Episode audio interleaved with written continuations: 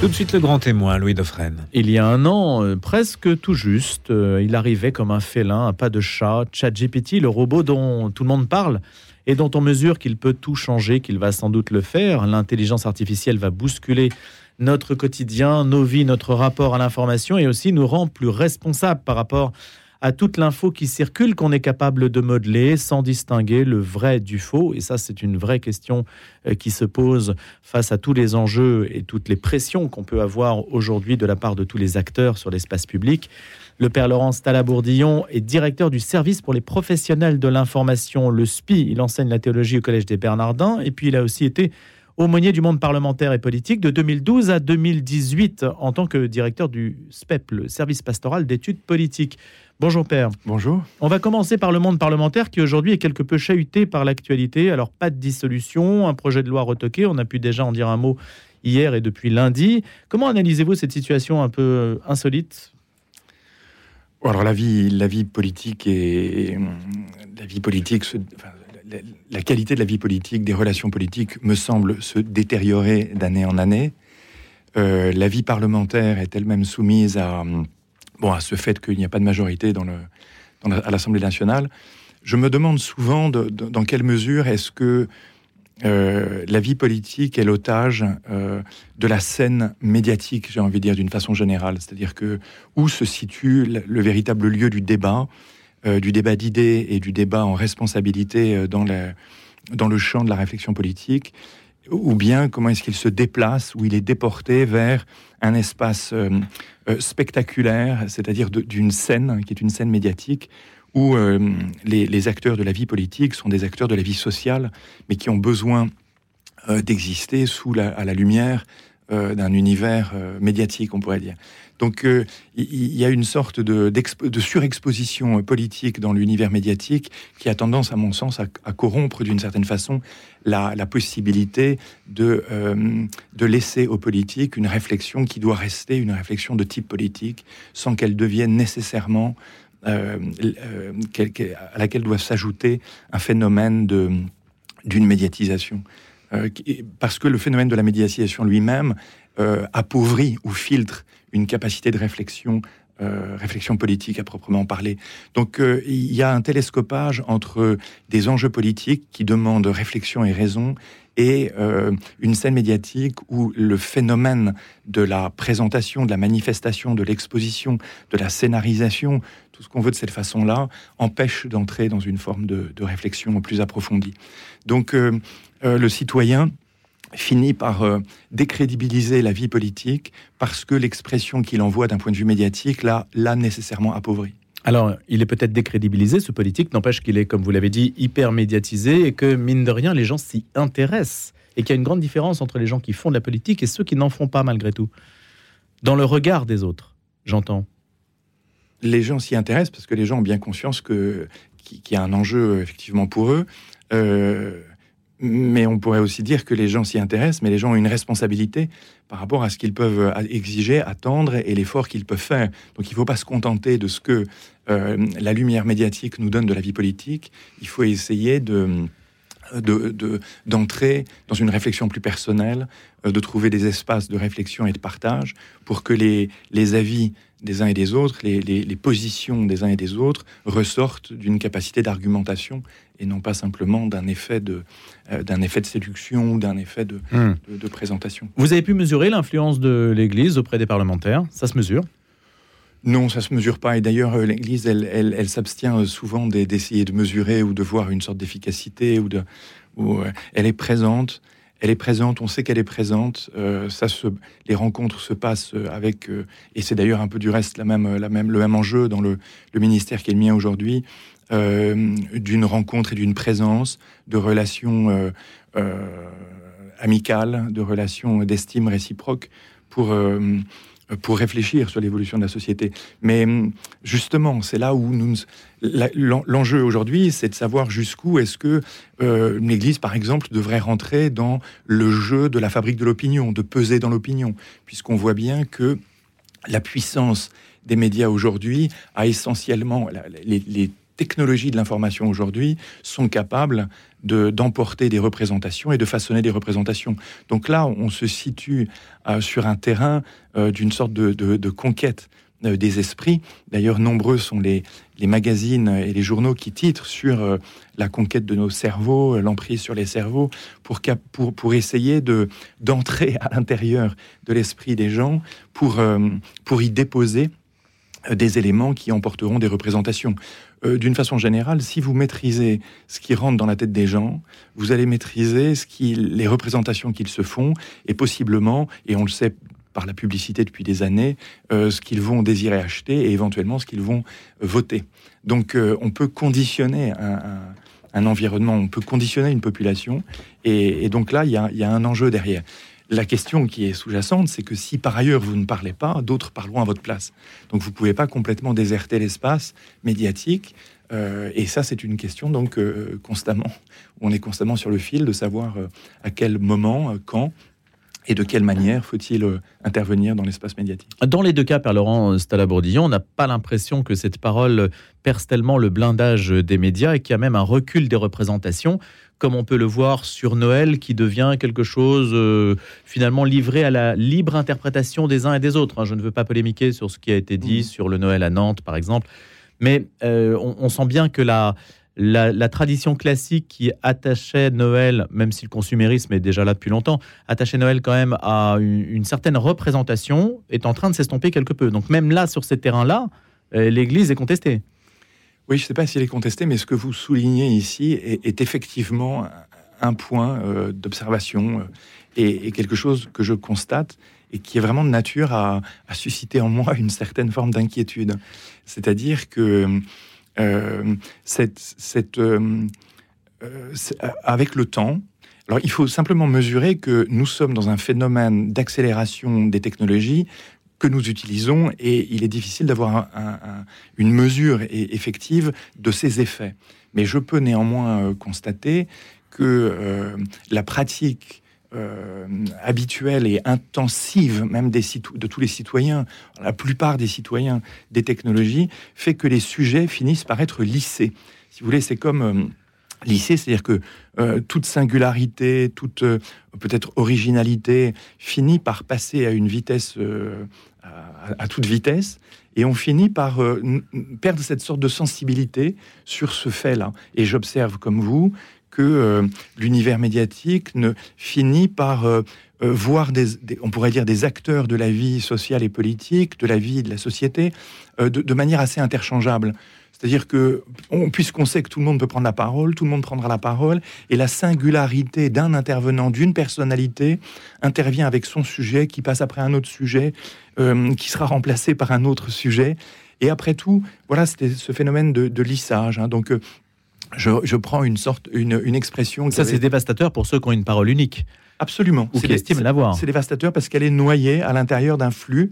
Et un journaliste, à l'occasion des, à l'occasion de, la journée Média en scène qui était organisée euh, il, y a, quelques jours, un journaliste disait lui-même euh, la machine médiatique est comme une grande lessiveuse qui est entrée en mode essorage. Et donc, on pourrait presque dire que tous ceux qui viennent euh, finissent par être essorés. Donc, ils viennent donner ce qu'ils ont, mais en même temps, la, on pourrait dire la qualité.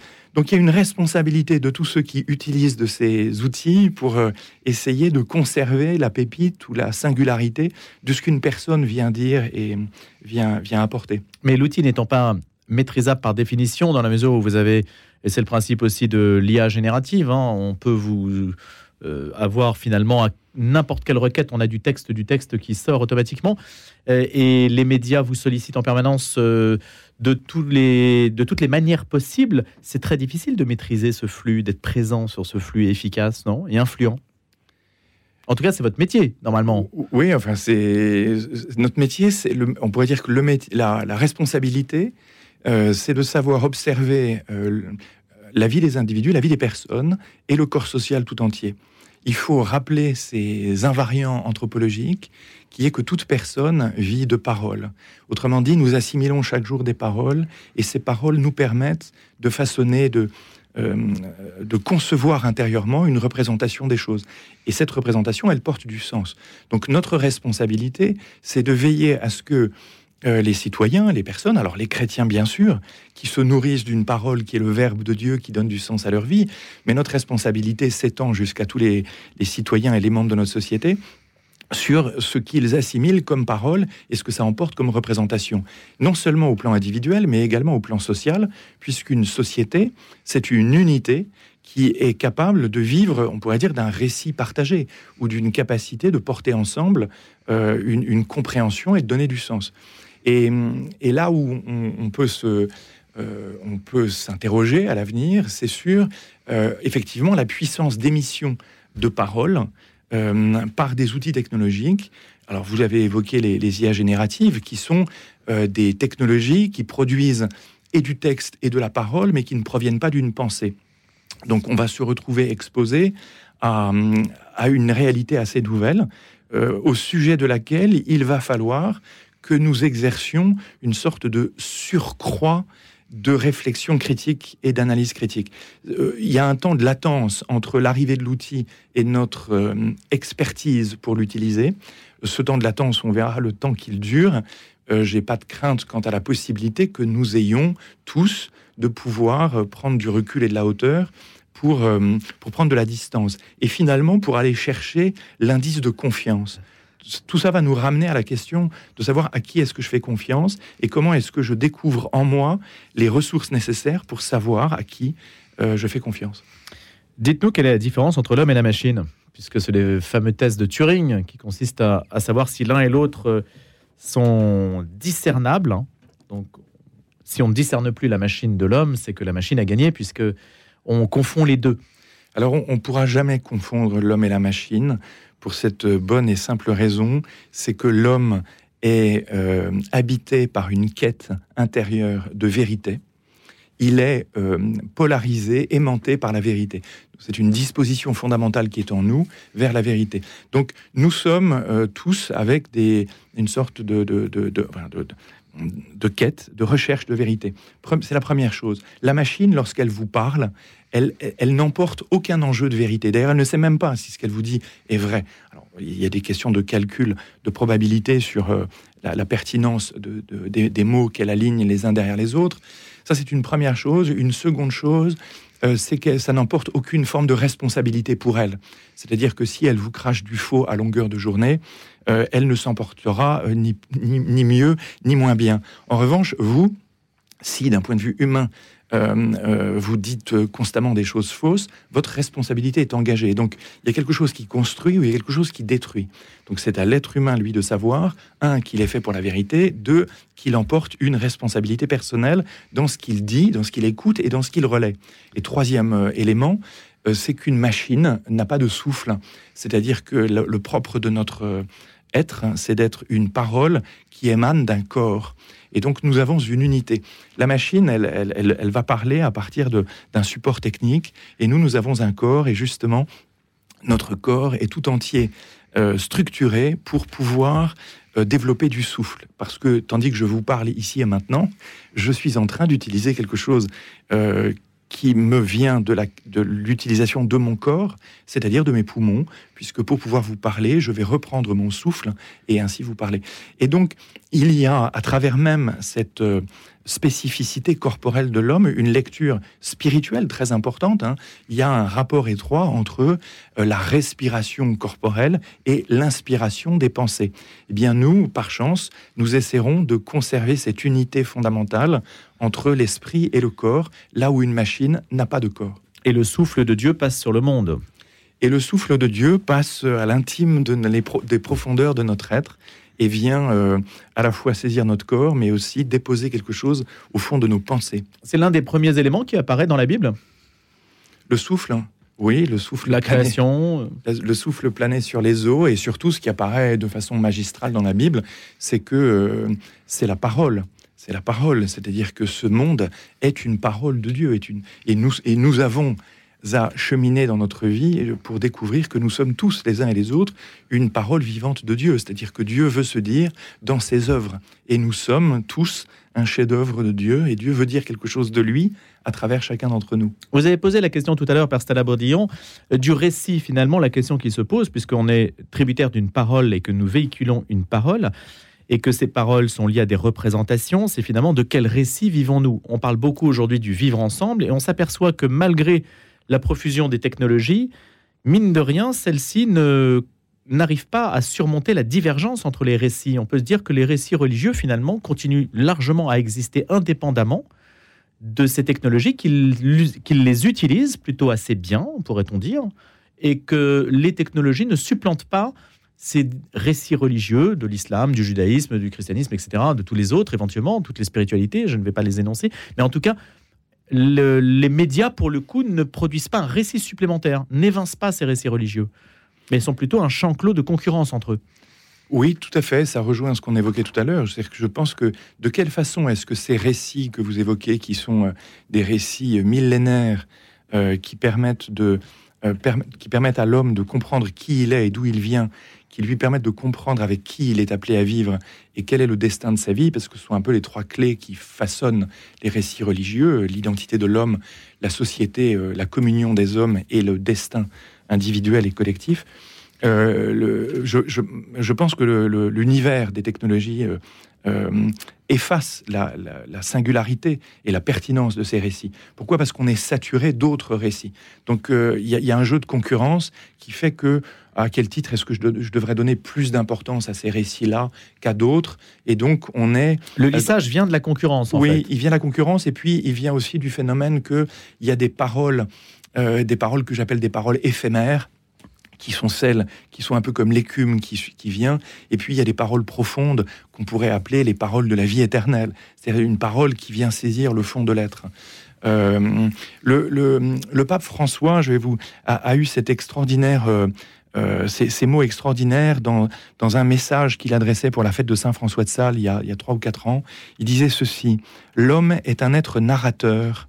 Il n'est pas seulement le seul être qui ait besoin de vêtements pour couvrir sa vulnérabilité, il est aussi le seul qui ait besoin de se raconter, de se revêtir d'histoire pour protéger sa vie. Nous tissons, dit-il, non seulement des vêtements, mais aussi des récits.